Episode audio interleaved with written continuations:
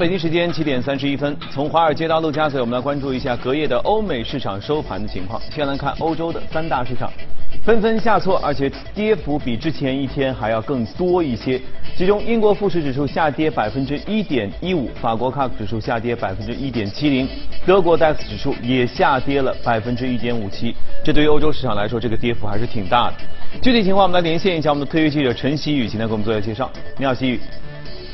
嗯，好的，主持人。受到了伊朗和英国脱欧问题的拖累呢，周三欧洲股市全线下跌。截至收盘，各大股指跌幅都在百分之一到百分之二之间。其中，法国 CAC 40指数跌幅最大，德国 DAX 指数次之，欧洲斯托克六百指数、法国 Q 三百指数、英国富时一百指数跌幅最小。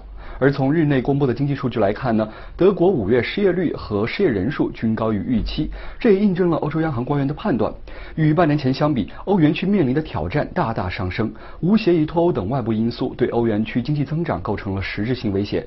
日内欧元对美元汇率下跌了百分之零点二七至一点一一三三。英国方面，无协议脱欧的可能性有升温的迹象。对此，下议院议长约翰伯考警告首相候选人，议会不会任由无协议脱的。情况发生，他承诺将继续留任议长一职。最近，多位支持英国脱欧的首相候选人表示，必要情况下会在十月底脱欧大限来临时推动英国无协议脱欧。有市场分析认为，如果保守党选出了支持无协议脱欧的党魁，英镑可能会跌到去年十二月低点的一点二四八零区间。不过，英镑是否会继续下跌，则取决于英国议会反对无协议脱欧的程度。荷兰合作银行指出，如果英国在十月无协议脱欧，预计英镑将会跌至一点一零，与欧元汇率接。近，日内英镑已经跌到了一点二六二六，也是近半年来的最低。周四，英国央行官员将会发表讲话，意大利财长特里亚也将针对债务危机发表讲话。主持人，好，谢谢齐宇。接着我们来看一下美国市场的情况，美国市场同样也是全数下跌，只是跌幅略少一些。道琼斯指数下跌百分之零点八七，纳斯达克指数和标普五百指数都跌了百分之零点七、零点六左右。我们来连线一下第一财经驻纽交所记者葛威尔，请他给我们做一下介绍。你好，葛威尔。早上，主持人，全球经济增速放缓，而美国的通胀始终没有办法达成美联储所设定的百分之二的目标，加之投资者对于贸易摩擦的担忧情绪共同作用下，导致美国十年期国债收益率在周三早间的时候一度跌至百分之二点二三，十年期和三个月期美债倒挂的情况创下二零零七年以来最严重的利差。同时，澳大利亚和新西兰十年期国债收益率也创下历史新低，日本和德国的十年期国债收益率也是加剧的下滑。避险情绪拖累美股走低，三大股指尾盘跌幅均超百分之一。标普全球评级亚太首席经济学家就预测，美国经济陷入衰退的可能性从几个月前的百分之二十升至百分之二十五。分析认为，如果美联储继续保持观望，毫无行动，而美国经济增速下滑加剧的话，美国十年期国债收益率可能会跌至百分之二附近。担忧情绪令到市场再度寄希望于美联储。目前市场预测美联储在明年年底之前降息可能会达到三次。隔夜零售板块首当其冲，受伤最重。加拿大鹅和成衣品牌 A N F 在盘前公布财报令人失望。股价跌幅均超百分之二十六，American Eagle 下跌约百分之五，Michael Kors 重挫百分之十。AF 的 CFO 在财报电话会议上表示，还没有将加征关税的情况考虑到未来的盈利展望当中。而零售百货商店也不能幸免，梅西百货今年以来的跌幅已经达到约百分之三十。主持人。好，谢谢各位啊。看了欧美股市啊，总体上感觉整个市场都比较乱哈，总体是处于一个下跌的趋势当中，但好像其实原因也不是特别明确。欧洲同样也是这样哈，欧洲市场我们能看到的是，最近其实欧洲议会在进行选举，呃，但是选出来的结果似乎有些焦灼。今天我们和嘉宾一起来聊一聊。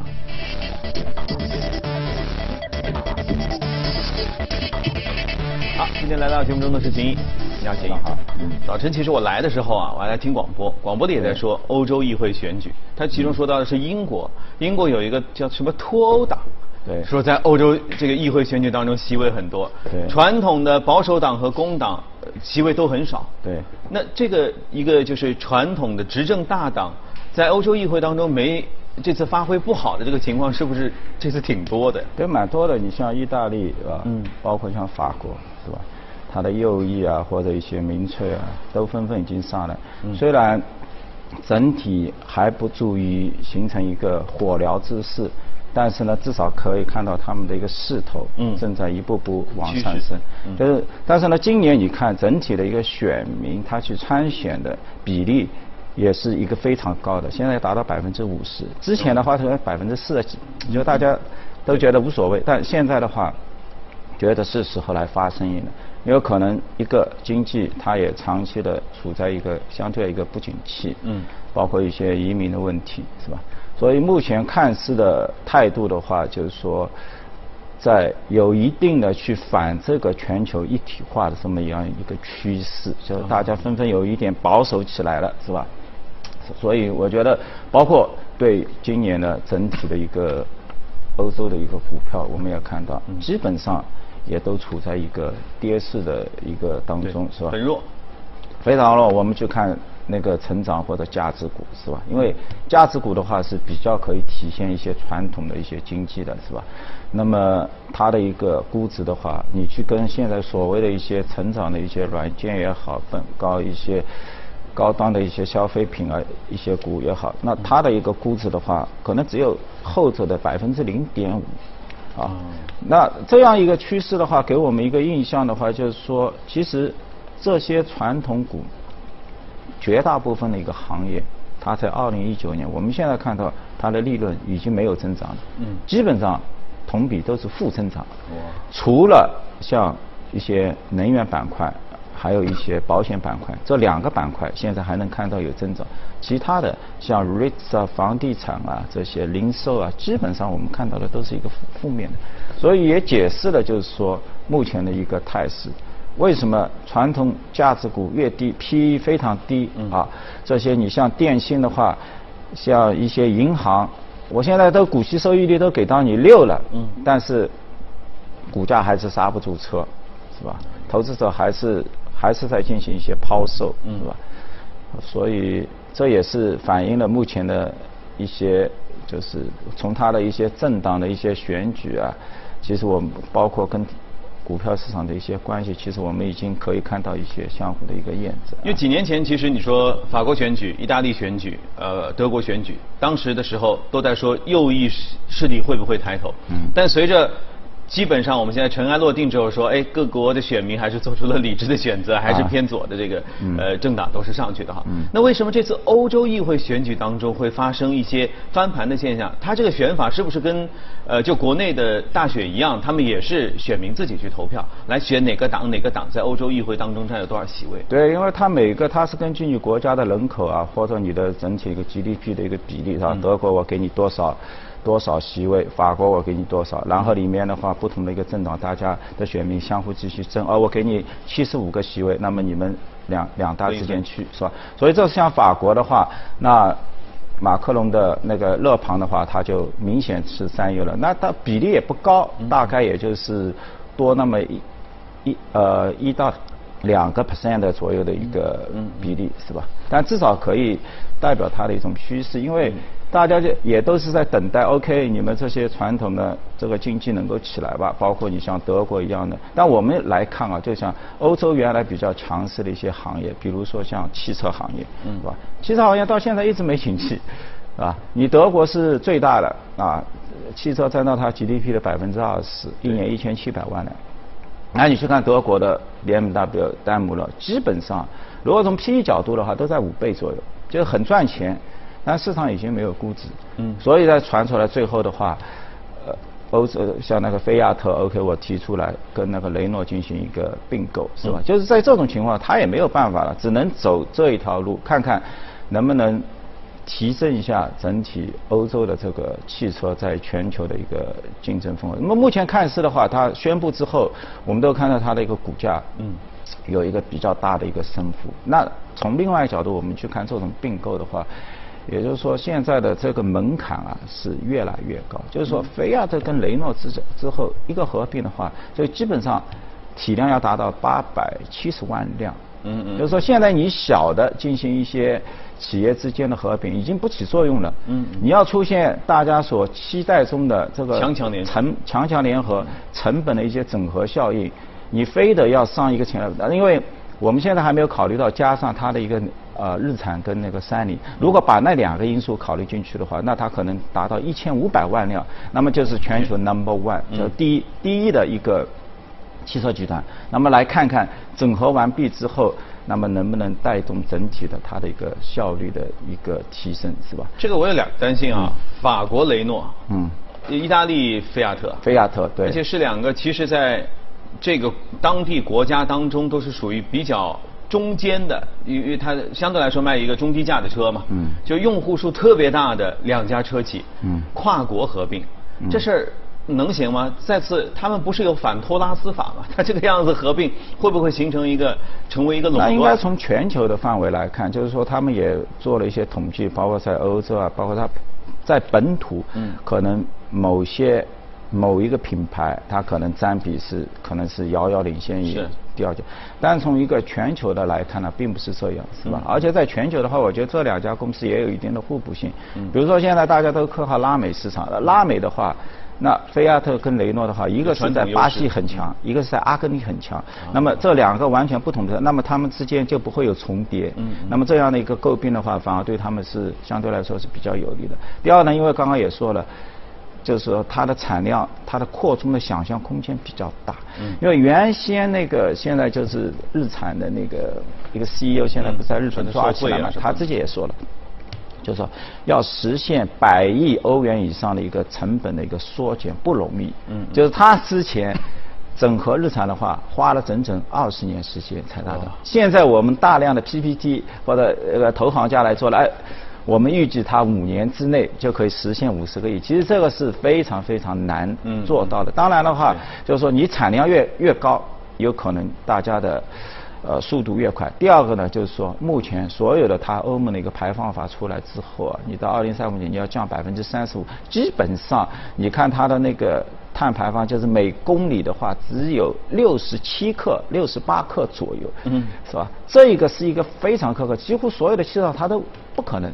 你要完成，你可能还要去问特斯拉去买一些碳积分过来，是吧？基本上按照现有，我的天！所以在这种情况下的话。你不进行强强联合，嗯，你就没有办法去分摊巨额的这个研发的费用，百亿至少是百亿。你看，大众汽车它一讲就是五百亿欧元的一个电池的一个购买计划，未来，因为达到要支撑它两百万辆的一个产量嘛，是吧？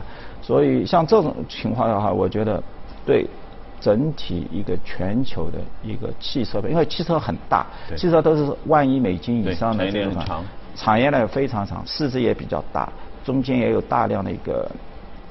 包括汽车零部件，我觉得对汽车一些零部件商可能这个不是一个非常好的一个消息，因为原来比较分散，大家比较多，那么本身竞争对零部件商它的估值也比整车厂要高，但现在的话，你的加速越来越小，都是巨额的，一一并购就是一千万辆级别的，是，那么相对来说，零售商它零部件商它未来的溢价能力、空间各方面都有可能要。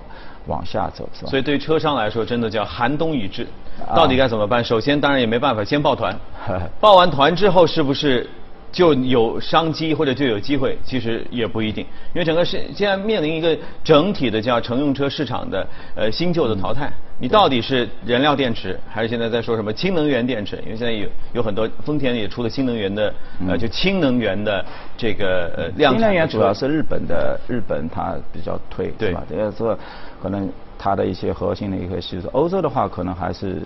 从那个电动电动电动一些是吧？啊，但至少都是面临着转型嘛。而这些好像印象中，菲亚特和雷诺在这些方面也不是特别拿手，对 对吧？对，它可能底下的话有一些我们是吉普啊，一些其他的一些一些 SUV 一些很好的一些品牌是吧？但是整体的话，我觉得所有的上市公司包括车厂，他们在目前有面临一个巨大的压力，就是说 P/E 很低，五倍到六倍，在转型往电动车。转型的时候，你的研发资金也不够。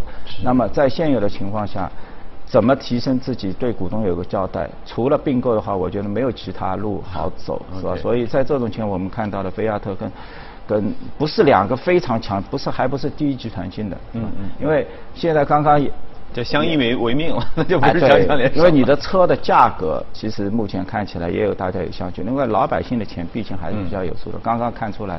是吧？我看昨天美美股的这些零售商是吧，跌幅大。其实你去看它整个可选消费，两百二十个股票，两百个都是下跌的，昨天这是创纪录的，以前没有的。嗯嗯。就是指数跌幅不大，它整体整个跟消费者相关的，嗯，全都下跌。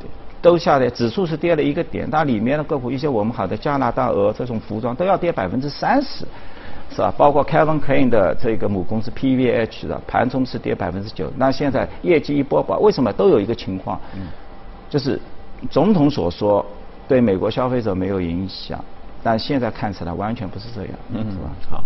所以寒冬将至啊，大伙儿要稍微这个注意一点了。啊，宏观方面我们先聊到这儿，接着来看一下美股方面的美股放大镜。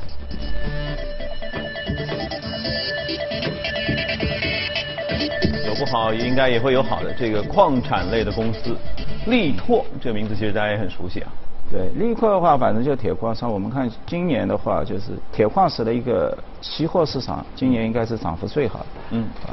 从低点到现在的话，接近到七百四的话，接近百分之五十多。但我们看力拓它自身的一个股价涨幅并没有那么大，可能也就百分之三十五啊。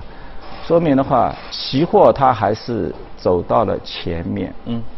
啊，我们看一下，包括力拓他那个 CEO 对今年的一个展望是吧？那么他说了，二零一九年的话，基基本上自己的呃，以贝塔一个利润的话一百九。但他做了一个估测的话，他是用今年四月份的一个价格，嗯，是吧？那四月份包括铁矿的价格的话，大概是在我们人民币的话，大概在五百左右，五百五百五左右，是吧？那现在期货的价格的话是七百四，所以很难做。我觉得就是你抱着一个现货的一个思维，啊，包括整体全球没有钢厂的一个面，因为铁矿毕竟是给钢厂。钢厂用的，在我们出现铁矿价格在暴升的一个同时，它的相反的就是钢厂股价是在暴跌，不光是纽可，还是浦项，还是那个米塔，还是我们国内的一些钢厂，其实股价的话今年是单边下跌的，这是超出很多人的预期之外的，啊，而且就是矿产股跟这些钢厂的一个 PB 的一个比值，几乎也就。达到了一个十年的一个最低点，只有零点几倍，就是说钢厂的一个估值的话，远低于像这些矿产的这些需求。当然，这里面可能也有一个重要的一个假设，就是说，如果现在中美之间继续有这样的一个摩擦在，那你美国最后你靠什么来保持你的现在他们所说的一个 GDP？因为大家都看到了，就是说你在说我就业非常好，失业率多少年的一个新低，那为什么这个国债收益率昨天又倒挂达到百分之两点几呢？因为很简单，就是你创造出来的这个就业，大量的就业，你的 money 来自于什么？你的 money 是来自于你的赤字。嗯嗯。也就是说，你借了未来的钱。是。那这个未来钱，未来谁来买买单？你这个？就是说你的国债各方面，现在搞成这样，你是希望中国继续买还是怎样呢？就总要有一个解决的一个方案的。所以这我们就看到，一方面你说你是经济不断的在上升，处在一个上升阶段，什么股票市场在涨；一方面其实最重要的，因为毕竟国债、债券、fixed income，它也能代表另另一方投资者的一些观点，他就认为这种。所谓的一个失业率、就业的一个非常好的，是不可持续的。所以现在我们开始谈论，二零二零年是不是？哦，你现在三月份跟十年期的国债现在倒挂到八到十个点了，八个时点了，那么你是不是那个 recession 的？因为 recession 一过来的话，股市可能已经跌了百分之三，我们大家都不知道。现在你去把那个美股打开，除除掉头部的，嗯，Amazon、Facebook 放这些大大的股票。没有什么跌幅的话，传统股票基本上高点下来已经百分之四十五。刚刚说的零售啊，像 PVH，基本上，而且不是无头无脸，都是有头有脸的，就有一定知名度的，市值也都在百亿左右的一些大公司，现在可能都已经跌掉百分之三十、三十五的，完全是进入到一个 recession 的这么一个状态了，是吧？就是说指数是有一定的不是很缺。就是有一点不确定的，所以现在的话，我们为什么谈绿头？也就是说，等到你的这些棋都打完之后，那你有可能要学中国，就是从基建开始。是吧？因为其他没有嘛，而且你美国的这个基建的话，应该是有欠账的。我们大量的去过，是吧？它很多机场也好，道路也好，道路马路都品质都一般，是到了这个点用的时候了，是吧？那么会有大量的一个矿产的一个需求。这也是像它的逻辑，就是看好未来的需求。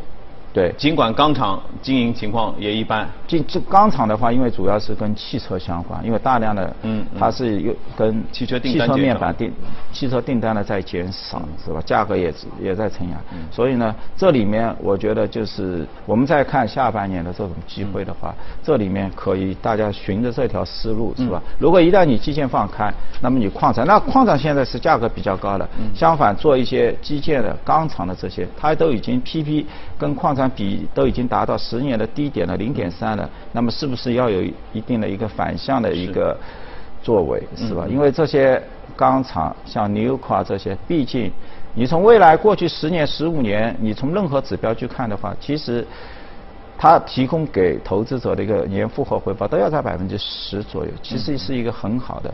往往价格的下跌到一定的。P 比比下跌到一定程度的话，这个路是是一个非常好的一个时机，需求因为都都是在。所以就是说，秦毅给了我们一个特别好的建议，就是哪怕是在目前这样一个比较复杂的和混乱的情况之下，其实依然是可以找到一些投资的机会。对，嗯，去好好梳理一下哈。好，来看一条不一样的新闻，这是英国重力产业公司研发的，因为人类有很多飞行的梦想嘛。这是最新的喷气飞行服，现在已经接受了很多人的测试，我们来看看。本月二十四号，三名测试员身着英国重力产业公司研发的喷气飞行服，在格洛斯特市的格洛斯特码头进行测试。其中一名测试员是公司创始人理查德·布朗宁。三人在水面上大秀飞行绝技，展示了起飞、空中悬停和落地等一系列动作。据报道，布朗宁对当天的测试很满意。据他称，这是这款喷气飞行服首次接受三人同时测试。这款喷气飞行服在双手部位各有两个小型喷气装置，背后还有一个喷气瓶。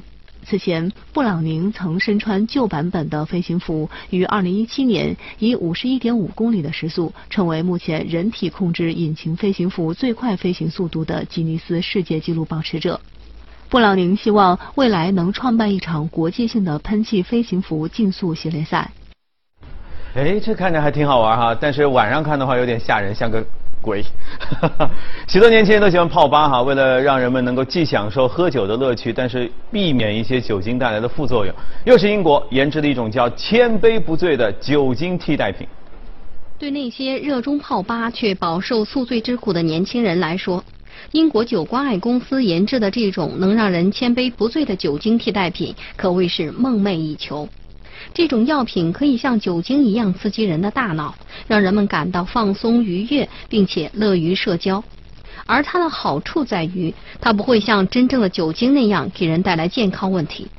酒关爱公司在大约三年前获得了创业基金的支持，开始研制酒精替代品。据了解，在食品分类中，酒精替代品应被划入食品添加剂一类中。这样，它就可以被添加到不同厂商所生产的饮料中，广泛推向社会各界，从而逐渐减少人们对真正酒精的摄入量，改善相关的健康问题。据世界卫生组织报道，每年约有三百三十万人死于酒精滥用，占死亡人口总数的百分之六。此外，二零一八年发布的一份长期研究报告显示。平均每周饮用七杯以上红酒的人，比少量饮酒者更容易在晚年患上老年痴呆症。酗酒的人也更容易患上高血压、糖尿病和中风等疾病。